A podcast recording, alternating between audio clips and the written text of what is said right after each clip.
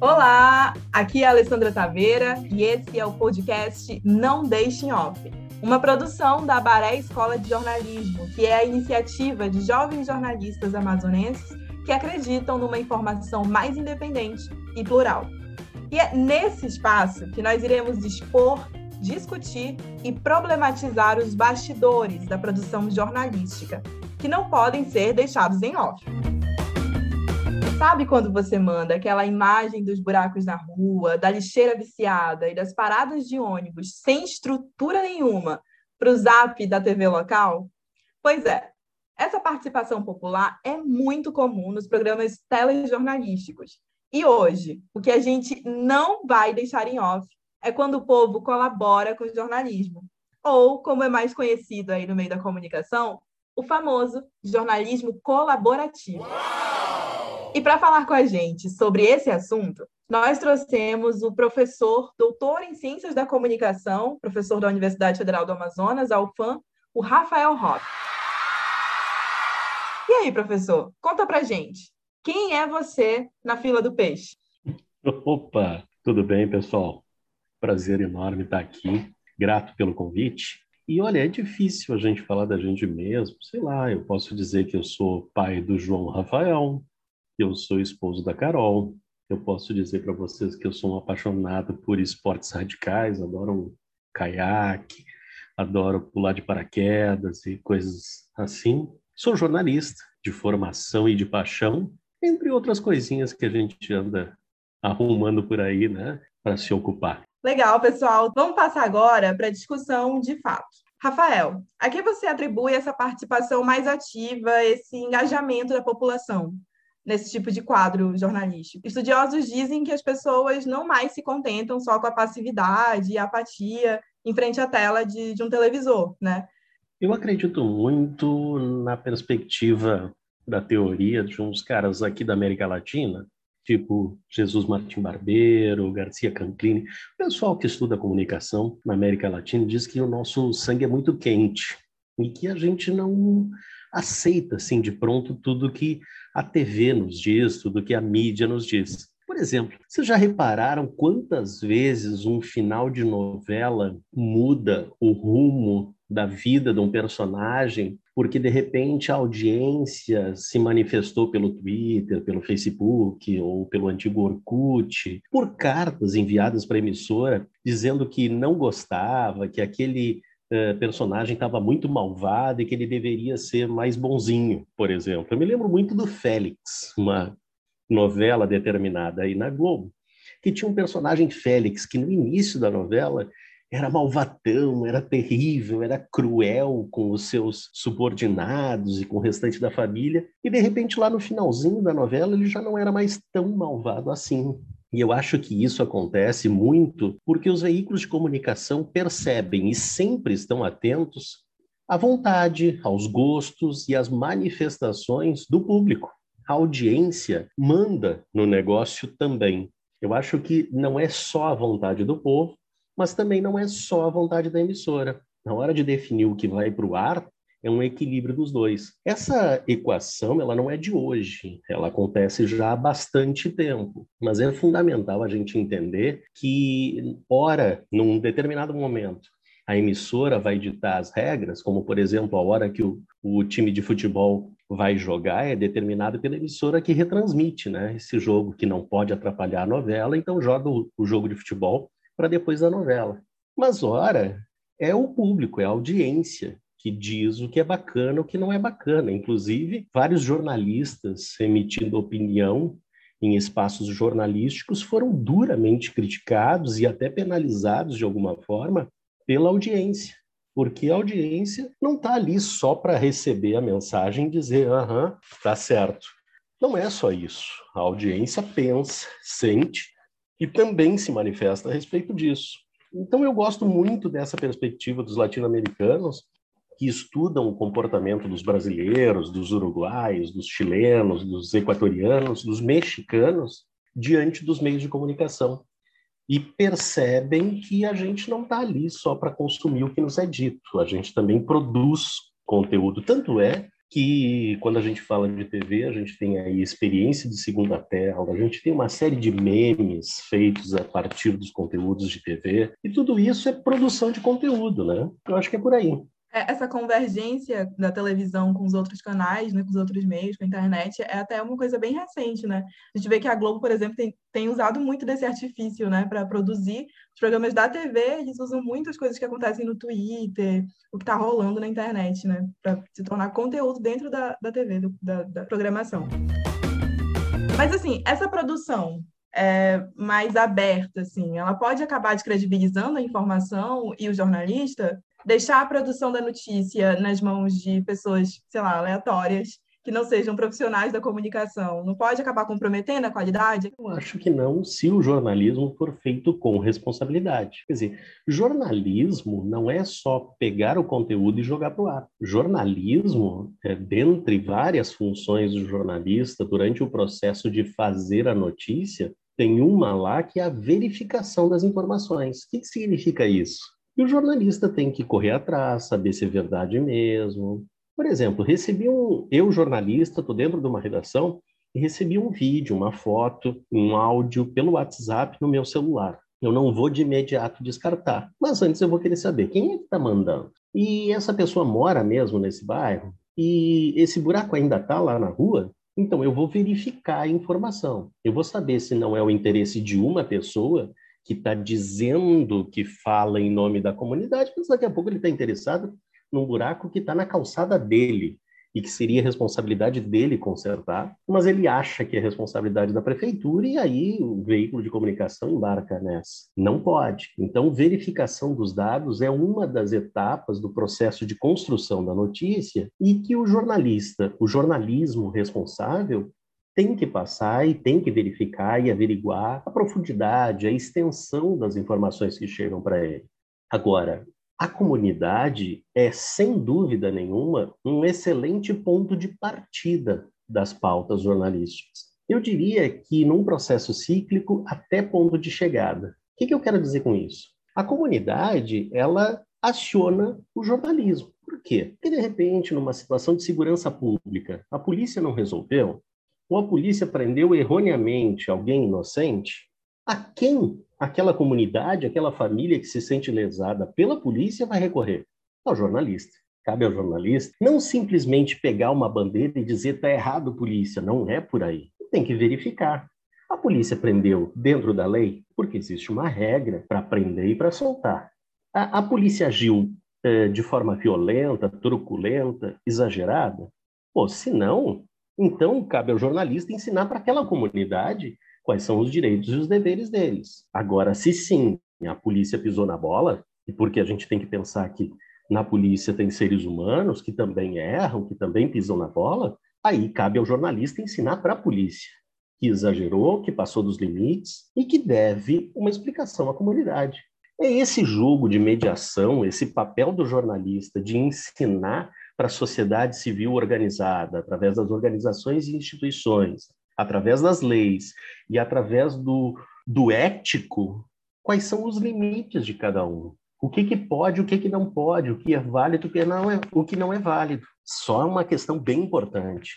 Jornalista não tem que ter todas as respostas sempre. Ele não é uma biblioteca ambulante que sabe tudo de tudo. Mas a função principal do jornalista é perguntar. E o que ele não sabe, ele tem que perguntar para quem sabe. E talvez essa resposta seja encontrada num livro, talvez essa resposta seja encontrada num especialista, talvez seja encontrada na própria comunidade. Então ele tem que perguntar muito, perguntar para muita gente, para ter várias vozes que componham um mosaico e deem uma visão a respeito do todo de cada uma das notícias. Porque se ele só der voz para um ou só der voz para outro, ele está sendo parcial. Eu não acredito na imparcialidade do jornalismo. Acho que é balela. Cada um de nós, lá no momento das eleições, precisa votar, porque é um exercício de cidadania. No cotidiano, no dia a dia, a gente tem as nossas opiniões, a gente pertence a uma classe profissional que reivindica direitos, que tem obrigações. Tudo isso é política, política do cotidiano. Então, nós somos seres políticos. Eu acho que o jornalista, ele é um ser político A grande questão não está em não ter opinião a respeito das coisas. A questão está em ser o mais democrático possível para dar espaço a todas as vozes presentes na sociedade. E quando uma dessas vozes disser algo mentiroso ou algo equivocado, cabe ao jornalista fazer o papel de mediador, de dizer, opa, peraí, tu tem direito a emitir uma opinião, mas não pode enganar as pessoas. Isso que tu está dizendo não tem fundamento na verdade. E aí expor os fatos. Então, esse jogo, que é um jogo complicadíssimo, às vezes, ou o jornalista uh, não faz por preguiça, por limitações orçamentárias. Ah, não tem gasolina, não tem recurso para ir lá buscar a opinião daquela fonte, o posicionamento daquela fonte. Às vezes é uma questão de tempo, a edição está fechando agora, às sete horas, são dez para sete. Como é que a gente vai buscar essa terceira voz, essa quarta fonte? Às vezes, a própria maneira como o jornalismo é feito impõe alguns limites. Mas o importante é manter no horizonte sempre essa busca do melhor, essa busca da excelência, de não ser isento, mas dar espaço a todas as vozes. Até porque a gente tem que pensar que o pessoal que está em casa, que está assistindo, que está ouvindo as notícias, eles também têm opiniões, eles também têm posicionamentos políticos. E ora eles podem concordar com o veículo, ora podem concordar com uma fonte que o jornalista não gosta mas que o público considera válida. É esse o jogo da comunicação. Nossa função não é ditar o que é verdade, o que não é verdade, o que é bom e o que é ruim, mas jogar para a sociedade informações que sejam importantes para que ela tome decisões sobre a própria vida. E que essas informações tenham como norte a cidadania. Cidadania é exercício de direitos e deveres é respeitar o limite do outro. É um pouco disso que tem que estar no cotidiano dos jornalistas. É difícil, não é sempre que se acerta, mas se a gente mantiver isso como é, bússola né, para a nossa é, prática profissional, eu acho que a gente ganha muito.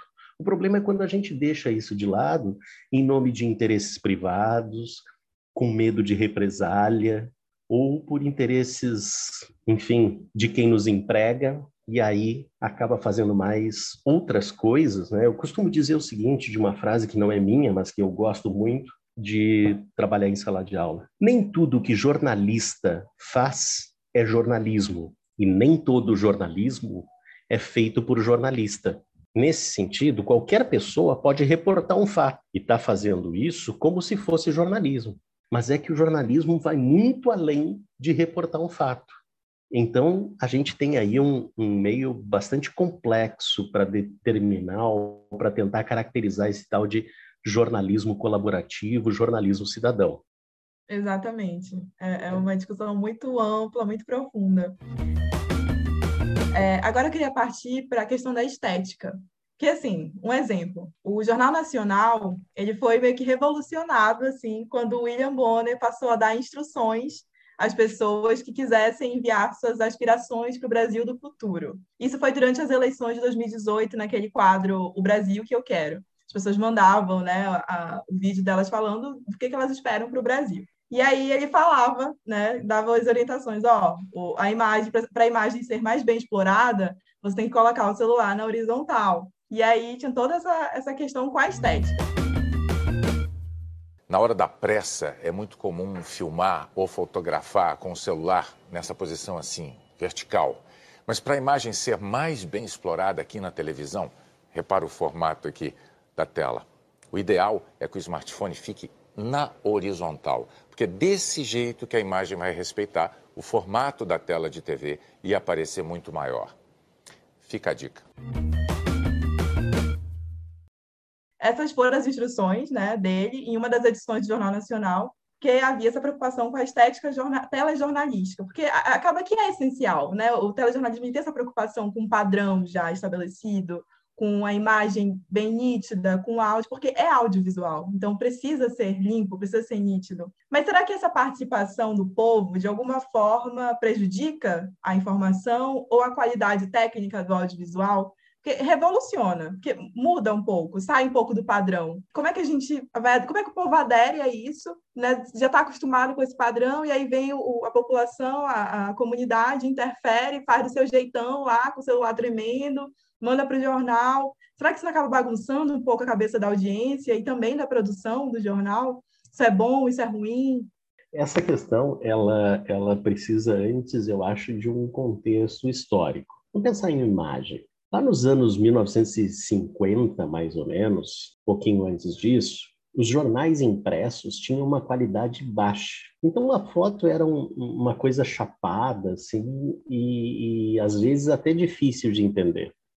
Nós tivemos aí uma série de eventos no campo político que limitaram a atuação jornalística por diversos fatores durante 21 anos. E nesse meio tempo, a evolução tecnológica continuou, avançou. Então, no final ali uh, da ditadura militar, nos idos dos anos 1980, a qualidade técnica das imagens na reprodução de revistas e jornais era muito boa. E aí, quando os jornalistas puderam tratar de assuntos que tinham um impacto social maior por conta da reabertura democrática no país, eles não puderam abrir mão da qualidade técnica, porque as pessoas já estavam acostumadas e exigiam qualidade técnica nas imagens fotográficas. Então a fotografia do jornal não podia ser borrada, não podia ser tremida, ela tinha que ser uma boa fotografia. O que antes não fazia tanta diferença porque a qualidade de reprodução era ruim. Quando a gente pensa no audiovisual, não é muito diferente. Os celulares, os aparelhos celulares, até bem pouco tempo atrás, eu estou falando anos 1990, o início dos anos 2000, eles tinham como principal argumento de venda telefonia. Tu usava o celular para telefonar para as outras pessoas. Hoje, em 2021, não é esse o principal argumento. O principal argumento de venda de um celular hoje é quantas câmeras ele tem, qual a capacidade em megapixels ou em sei lá o que que essas câmeras permitem. Então a evolução tecnológica impacta diretamente sobre a questão estética, o padrão artístico, o padrão técnico que a gente espera das imagens postas em circulação. Bom, esse é um, um fator importante para a gente pensar nessa evolução. Além disso, o Brasil é o terceiro mercado mundial, oscila ali entre a primeira, segunda e terceira colocação, mas é basicamente está entre os três maiores mercados mundiais de aparelhos smartphone. O que, que significa isso? Que todo mundo tem um gravador de áudio e uma câmera celular no bolso. Isso é, possibilita a produção, o registro de imagens hoje com uma qualidade técnica, estética maior a um número maior de pessoas. Soma isso às políticas públicas de conectividade. Desde o início dos anos 2000, há uma franca política de conectividade no país, ou seja, cada vez mais as operadoras estão espalhando antenas pelo interior, na cidade grande e tal, permitindo que as pessoas tenham acesso à internet. Tu junta esses dois fatores e tu aumenta a chance, ou pelo menos favorece o campo da comunicação entre as pessoas. As pessoas produzem mais imagens, mais áudios e repartem isso através de uma hiperconectividade. Essa comunicação não se dá só entre as pessoas de uma família, se dá com o grupo da universidade, com o grupo de trabalho e também com os veículos de comunicação. Aquela comunicação que acontecia por cartinha ou pelo telefone com a rádio lá nos anos 50, nos anos 40, certo? 1940, 1950, 1960, ela acontece hoje pelo WhatsApp, acontece hoje pelo Telegram, pelo Instagram, pelo Facebook, e outras plataformas por aí. Então, a gente tem o mesmo comportamento, se comunicar com as redações, com os espaços jornalísticos e com os jornalistas, só que num volume maior. Uma ligação na década de 80 custava muito caro. Uma linha telefônica fixa em casa chegou a custar o preço de um carro popular, e hoje não. Hoje é muito mais barato se comparado com aquela época. Resultado, tu tem mais gente se comunicando com as redações. Tu tem mais gente produzindo conteúdo. Bom, esse é um fator que alia o aspecto técnico ao aspecto estético. Agora, sobre especificamente o William Bonner, a Globo, o Jornal Nacional, definiu um padrão, tem que botar a câmera de lado e tal. Papapá. Bom, primeiro eles têm direito de definir um padrão que eles gostam. Né? Isso é ponto pacífico. Quer dizer, toda empresa jornalística tem um, um padrão de qualidade e eles podem definir o que serve e o que não serve para eles. Associa isso à quantidade de vídeos e de memes e de áudios que circulam todo dia na internet, inclusive nos celulares dos jornalistas que estão dentro da Globo. E aí nós temos uma corrente, digamos assim, da comunicação bastante antiga, um pouco viciada, mas que fala sobre a indústria cultural. Quer dizer, a TV ela está atenta ao comportamento das pessoas e sempre pensando como é que eu vou trazer esse comportamento para dentro da minha grade de programação. TV é um, um, elefante branco, é difícil mudar a grade de programação, é difícil mudar os padrões estéticos. Enquanto a gente percebe mudanças da noite para o dia no Instagram, nos conteúdos que o pessoal troca no WhatsApp, a TV muda a cada 5, 10 anos. Isso, na velocidade que a gente vive hoje, a, as transformações comunicativas, é muito tempo. Mas a TV, aos poucos, absorve essas questões do cotidiano das pessoas para dentro da sua grade de programação. Então, eh, se eu usasse, por exemplo, a questão dos ritmos musicais. Num determinado momento é o ragatanga, no outro é o, o, sei lá, o axé, no outro momento é o funk da, da Anitta, certo? Isso tudo está acontecendo na sociedade e de repente a TV diz não, eu, eu tem muita gente ouvindo isso, eu preciso trazer isso para o Domingão do Faustão. E aí abre-se espaço para que essas manifestações culturais eh, ocupem espaço dentro da grade de programação. O jornalismo ele não é uma bolha fechada, ele também está em contato com a mesma sociedade. Ora, se as pessoas se informam pelo WhatsApp, se as pessoas se informam pelo Instagram, se as pessoas se informam pelo Twitter e se informam pelo Facebook, eu preciso colocar esses conteúdos dentro do meu telejornal. Eu imagino que os gestores pensem assim. E aí, aos poucos, eles vão pensando, tá, mas a gente pode botar qualquer coisa, aí vai vir uma, uma imagem na horizontal, outra na vertical, vai virar uma bagunça. Não, então vamos fazer o seguinte, vamos fazer uma coisa que está bem na moda, tutorial. Se tutorial está na moda, o William Bonner vai fazer um tutorial de como a gente grava para o Jornal Nacional. E pronto, está resolvido. A gente absorveu mais um elemento da cultura contemporânea. Tutorial não é de hoje, mas cada vez mais esse tipo de conteúdo está dentro do Instagram, está dentro do YouTube. As pessoas compartilham, consomem. Por que não? Eu imagino que é mais ou menos por aí. Agora, limita. Eu acho que se por um lado uh, a Globo acaba dando pitadas qualitativas do tipo que é bom e o que é ruim, influenciando as pessoas, e isso não é de hoje. Ela faz isso com o comportamento e os, os elementos de vestuário, por exemplo, dos personagens da novela, que é bom que é ruim. Então, me lembro de pulseira, brinco, batom, tudo isso que o personagem usa, que ela diz que é bacana, e as pessoas acabam adotando no cotidiano. Ora, isso também é um padrão estético. Por que não adotar um padrão estético de gravar na horizontal e etc., da Globo na produção do seu audiovisual?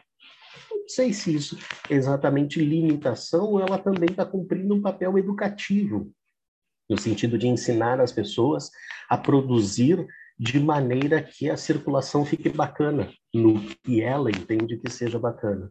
Então, para o bom e para o ruim, eu acho que esse fato do William Bonner ter feito um tutorialzinho, dizendo como gravar e tal, se refletiu num número muito grande de pessoas produzindo conteúdo e mandando para lá. Ontem foi um conteúdo pautado por eles. Que Brasil você quer? Né? Qual é o Brasil que você quer? Amanhã ou depois, essas pessoas pegam esse mesmo padrão de produzir conteúdo, essa mesma lógica estética e técnica, para produzir a respeito do o que, que eu quero no meu bairro, o que, que eu quero da Compensa, o que, que eu quero da, sabe, do Tarumã, ou seja lá de onde for. Do Jorge Teixeira. Jorge Teixeira, Cidade de Deus e por aí afora. É, essa questão do, do Jornal Nacional eu trouxe mais para uma reflexão, né? Para a gente ver o quanto impacta, enquanto a internet impacta, enquanto as pessoas podem impactar algo que já está ali pré-estabelecido. Mas a ideia era a gente pensar sobre, é, era refletir sobre é, se isso compromete a, a, o entendimento. Porque quando há um padrão, quando uma coisa está ali prontinha, a gente já está acostumado com aquilo, a gente já consegue absorver melhor. Mas aí quando nada as coisas mudam e aí as pessoas mandam as coisas como elas, os vídeos como elas querem mandar e, a gente, e, e aí o, a produção acaba aderindo isso no jornal, pera, aí quem está assistindo já, pera aí, né? Já, já causa um estranhamento em quem está assistindo, na audiência. Eu fico pensando, será que isso não, não compromete esse entendimento? Mudar a estética, assim? Eu gosto de pensar no seguinte, até bem pouco tempo atrás, o telejornal era feito por pessoas uh, de terno e gravata, sentados numa bancada. De repente, alguém disse assim: ó, pai, isso daqui está muito engessado, muito duro. Eu preciso empregar dinamismo nesse telejornal. Eu preciso dar liberdade para esse apresentador, inclusive para ele se manifestar de maneira afetiva a respeito das pautas que ele está apresentando. Então, tira fora essa bancada. Ok. Agora, é, coloca uma tela no fundo dele, onde ele está assistindo a matéria junto com o telespectador. E se ele, se ele achar assim bacana, ele para a apresentação da notícia para se manifestar como é que ele está se sentindo, porque isso vai causar empatia com o público. O público vai ver esse apresentador como um de nós, e não essa diferenciação. Eles, jornalistas, nós, espectadores. E aí, de repente, isso virou moda. Houve uma transformação. Vários telejornais adotaram esse padrão sem bancada, do apresentador de pé, né, na frente de uma tela, interagindo com as notícias. E outros telejornais mantêm a bancada. Eu acho que isso amplia o repertório estético.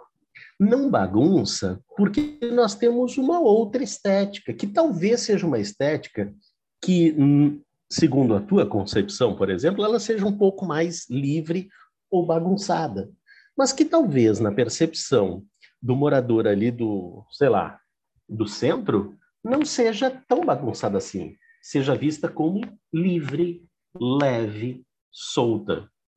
Então, eu acho que a gente ampliou bastante o repertório estético dessas apresentações e dessas possibilidades de telejornalismo. E a gente está falando estritamente sobre estética, não sobre conteúdo. Pois é, eu acho interessante você falou de, de ah, agora, não é que eu sou contra novos formatos, pelo contrário, eu sou muito a favor, eu adoro criar coisas assim em formatos. Acho que a internet, inclusive, possibilita isso, é esse espaço para a gente pensar formatos diferentes, principalmente para o jornalismo, para torná-lo mais didático, mais fácil de ser compreendido. Mas é realmente partindo dessa, dessa concepção de que a, a TV é essa coisa mais fechadinha, né? Como você disse, esse elefante branco que só muda de tempos em tempos, enquanto que a internet está aí, a cada dia é um formato novo. E, linguagens diferentes, né? E a televisão já não possibilita tanto isso com tanta facilidade. E realmente eu tenho é, é, observado, eu comento isso com meus colegas de redação, com meu chefe, inclusive, que é um pouco mais velha, de uma outra geração, de jornalistas. E aí eu acho sensacional o fato do Amaral andar pelo estúdio. O Amaral, apresentador do, do telejornal do Amazonas, primeira edição, do, do almoço, a edição do almoço. Ele anda pelo estúdio, e aí ele conversa com a câmera, assim, enfim, ele fala com as pessoas. E eu acho sensacional. Eu acho que essa participação popular é muito importante e realmente dá empatia para o jornalista, sabe? Deixa a gente mais empático, como se a gente realmente sentisse parte de uma sociedade, porque a gente não está só aqui reportando, nós não somos robôs, a gente também se importa, a gente também se importa. E aí eu lembro de comentar isso na redação e, e o meu chefe, né, de outra geração, outra cabeça, fala, pô, eu não entendo que, que de diferente tem nisso? Era melhor quando ele ficava na bancada, sentado, nessa presepada aí, ele fala assim, nessa presepada aí de andar pelo estúdio.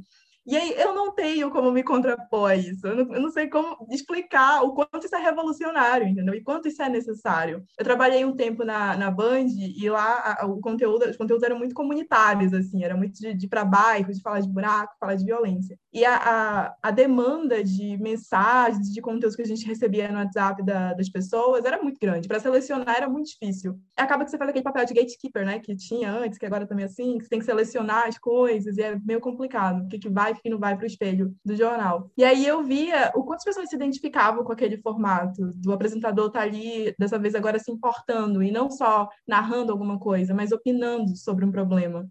Então, eu realmente acho que é necessário esse formato. Talvez ele deva ser um pouco melhor pensado, ajustado, porque às vezes pende né, para o sensacionalismo, né? E aí a gente acaba esbarrando uma coisa que não é tão legal. Mas eu acho que é um caminho, essa coisa de, de, de falar, de andar, de circular. E aí, uma última questão, agora falando sobre direitos autorais. Eu lembro que eu tive uma aula com você na faculdade que você falou sobre direitos autorais, e eu achei interessante trazer para cá, porque afinal de contas a gente está falando de um material que a audiência nos envia, ou muitas vezes que a produção pesca na internet. Sei lá, um vídeo de um cara no Tarumã viralizou no Instagram, no WhatsApp, e aí o jornalista só pega aquilo ali e lança na programação do, do jornal. E aí?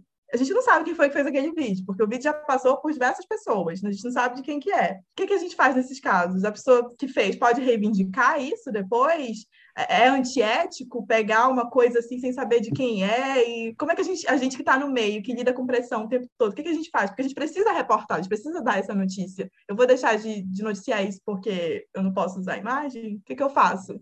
Bom, é, uma coisa é o que diz a lei, né? E a outra a tua ansiedade, a minha ansiedade como jornalista. Então a gente tem que buscar um ponto de equilíbrio. Vamos lá, o que, que, o que, que dá para dizer a respeito desse direito autoral? Se eu fiz uma foto, se eu bati o clique, certo? Aquele clique, pela lei, é meu. Eu sou o autor e o proprietário daquela imagem.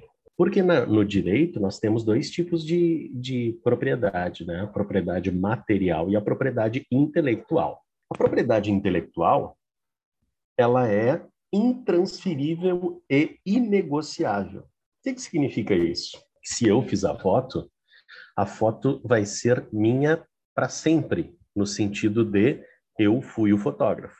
Mas eu posso vender essa foto? Posso. Aí eu vendi para a Alessandra a materialidade da foto pode ser dela, mas a autoria é minha. Toda vez que ela reproduzir essa foto, ela vai ter que dizer que o autor sou eu. Ah, mas ela não comprou? Comprou, comprou a materialidade da foto, não a autoria da foto. A autoria da foto é minha e ela é intransferível. Bom, se é isso que diz a lei, alguém fez um vídeo e jogou na internet. Posso usar? Não. Não sem autorização de quem produziu aquela imagem, seja um vídeo, seja uma foto. Ah, mas não tenho como buscar. Bom, aí te faltam ferramentas de pesquisa. Tu pode fazer, por exemplo, a pesquisa reversa de uma imagem dentro do Google. Tu joga a imagem no Google e tenta descobrir qual foi a primeira vez que ela parou na internet. A primeira vez que ela aparece na internet é dentro de um blog entra em contato com o administrador, o autor, o chefe, o dono daquele blog. E, de, e, pergunta de onde é que tu tirou. Ah, eu tirei de um grupo de WhatsApp. E vai atrás, e vai atrás, e vai atrás até descobrir a fonte. Aí não, não consegui, eu descobri que, que, que essa imagem está circulando já em 7, 8, 10, 18, 20, 40, 138 grupos de WhatsApp. Então faz o seguinte, coloca a imagem dentro do teu espaço, blog, site, etc., e pergunta quem é o autor dessa imagem. E deixa o autor se manifestar. Agora, o autor não se manifestou, eu posso usar a imagem já que ela está circulando na internet? Não, não pode. Porque isso é apropriação indevida. Por quê? Até porque os veículos de comunicação são obrigados, por lei, a dizer quem é o autor. Por quê? Porque a autoria é intransferível. E aí, como é que tu vai dizer quem é o autor se tu não sabe? E pior, aí entra numa discussão, né? Como aquela imagem foi utilizada? Aquela imagem, e aí a gente entra nos meandros do campo do direito. Aquela imagem, ela foi produzida por alguém e colocou em circulação na internet e ela evidencia um crime. Ela evidencia uma contravenção. Como é que a, a lei entende? A lei entende que a prestação de serviço ao público, no sentido de informar e comprovar a contravenção ou, ou o crime, é mais importante e vem em primeiro lugar por cima dos direitos autorais daquela imagem. Então, neste caso específico, quando há uma prestação de serviço, quando há uma evidente, um evidente interesse público que se sobrepõe ao interesse privado, a justiça dá ganho de causa para o jornalista. Exemplo: pegou o Rafael roubando e fez um vídeo dele roubando. Aí ele foi preso em flagrante e ele vai dizer: não, mas eu não liberei os direitos autorais sobre a minha imagem, então tu não pode colocar no jornal? Pode, pode colocar no jornal. Por quê? Porque o, o que evidencia a imagem é de interesse público. E além disso, por conta do compromisso com a verdade que o jornalismo e o jornalista têm, Muitas vezes, os materiais jornalísticos são incorporados em processos jurídicos como prova ou evidência. No caso da imagem, a gente tem ainda um fetiche sobre as imagens que parece que se tem imagem, então é verdadeiro, né? E aí tem esse tipo de coisa. Então a gente tem alguns limites éticos. Não, não posso pegar um meme, não posso pegar um, um, um vídeo engraçado da internet, jogar na TV sem saber o autor. Por quê? Porque aqui não tem um evidente interesse público sobre, que sobreponha o, o direito privado e material sobre a imagem. Agora, se há um flagrante, se há uma situação que evidencia uma contravenção, se há, nesse caso, a imagem se torna uma, uma prova ou pelo menos um documento judicial contra uma situação que é de interesse público, aí, nesse caso, o jornalista pode. Então, são esses os limites, certo? Para a gente entender um pouquinho do direito envolvendo a questão da imagem. O ideal é que o autor da imagem se manifeste. E aí, se ele disser, não, não, pode usar, tranquilo, faz um print, guarda essa informação, certo? Arquiva como jornalista para ter um documento em que tu comprova a liberação do uso de imagem por parte do autor. Porque também o que que acontece? Tu está fazendo uma matéria jornalística na rua e aí tu entrevista alguém. Alguém emite uma opinião. Quando tu chegou na redação e já está editando a matéria, faltam 10 minutos para o telejornal entrar no ar, essa pessoa liga para a redação e diz: Ah, eu dei uma entrevista hoje meio-dia, hoje de manhã no centro, mas eu não queria aparecer, eu, eu me arrependi, eu não queria aparecer. Como é que a gente resolve essa equação? Nossa, isso é o ó. Mas acontece, já aconteceu comigo, acontece. que já aconteceu acontece. com um monte de gente. Primeiro, se a pessoa deu o nome e qualquer outra informação complementar, a idade, a profissão, onde mora, isso, é uma, isso gera documentalmente concessão do direito de uso de imagem. Por quê? Porque tu te identificou como repórter, tu identificou o veículo e tu disse, olha, estou fazendo uma matéria jornalística. Então a pessoa sabe que não é conteúdo publicitário. É tem o interesse público em primeiro lugar ou por trás dessa ação profissional. Aí tu captou esse conteúdo. Quando ela disse, quando ela topou participar, e ela deu o nome, ela deu idade, ela deu o direito de usar a imagem dela. É assim que a justiça entende. E aí, tu tem todo o direito de botar no ar, mesmo que ela ligue para a redação. Olha, não dá mais tempo, a matéria está pronta, está na mesa do, do, do suíte, está pronta para ir para o ar, eu não tenho como tirar a matéria de lá, porque vai estragar todo o jornal. Faz o seguinte, eu tenho documentado na imagem bruta que tu me deu essa, esse direito de usar a tua imagem quando tu disse teu nome e disse tua idade. Na próxima vez, tu te manifesta ou na hora dizendo não, eu não quero dar entrevista, ou cinco minutos depois, porque aí eu tenho tempo de não usar a tua entrevista dentro da matéria que eu estou montando, editando para o jornal. Agora, dez minutos antes do jornal, aí eu não tenho mais o que fazer. Aí eu vou fazer o uso do direito que eu tenho porque tu me deu. Já ouvi N vezes coisas do tipo, trabalhando em redação. Eu vou processar vocês. Processa. A justiça vai me dar ganho de causa. Tu não devia ter dado a entrevista. Tu teve tempo para te manifestar dizendo, olha, me arrependi, não quero mais. Dez minutos antes do jornal não, não vai rolar. E a justiça não vai penalizar nem o veículo, nem o jornalista. Se pegou o nome, pegou a idade, ou profissão, ou onde mora, e deixou isso arquivado lá nas imagens brutas. Entendi, muito pertinente essa questão. Para finalizar, eu queria que você deixasse dicas de produtos culturais para a galera que está nos ouvindo consumir e ter embasamento na hora de discutir todas essas questões aqui que a gente conversou hoje. Pode ser um filme, uma série, um livro, um podcast. Olha, eu gosto muito de um material produzido por estudantes que tem disponível lá no YouTube chamado Parangolé. Eu acho que é Parangolé, faça você mesmo, alguma coisa assim, em que é discutida exatamente essa pauta do jornalismo colaborativo. É um projeto experimental de estudantes de jornalismo que, através da colaboração dos seus colegas em diferentes universidades, entrevistaram profissionais de redação e entrevistaram professores de jornalismo discutindo essa pauta. E esse material tem várias uh, tiradas, assim, várias sacadas, tanto dos profissionais quanto desses professores, a respeito dessas práticas.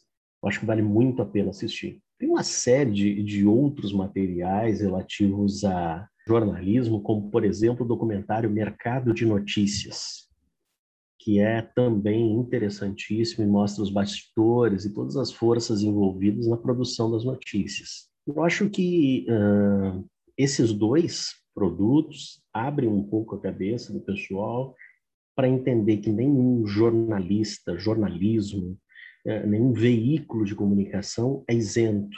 Isenção, imparcialidade, ela é balela, ela é história da carochinha. O que existem são veículos que se posicionam de maneira aberta e veículos que se posicionam de maneira velada. Existem uh, veículos que defendem interesses públicos, outros interesses do público e outros ainda interesses privados.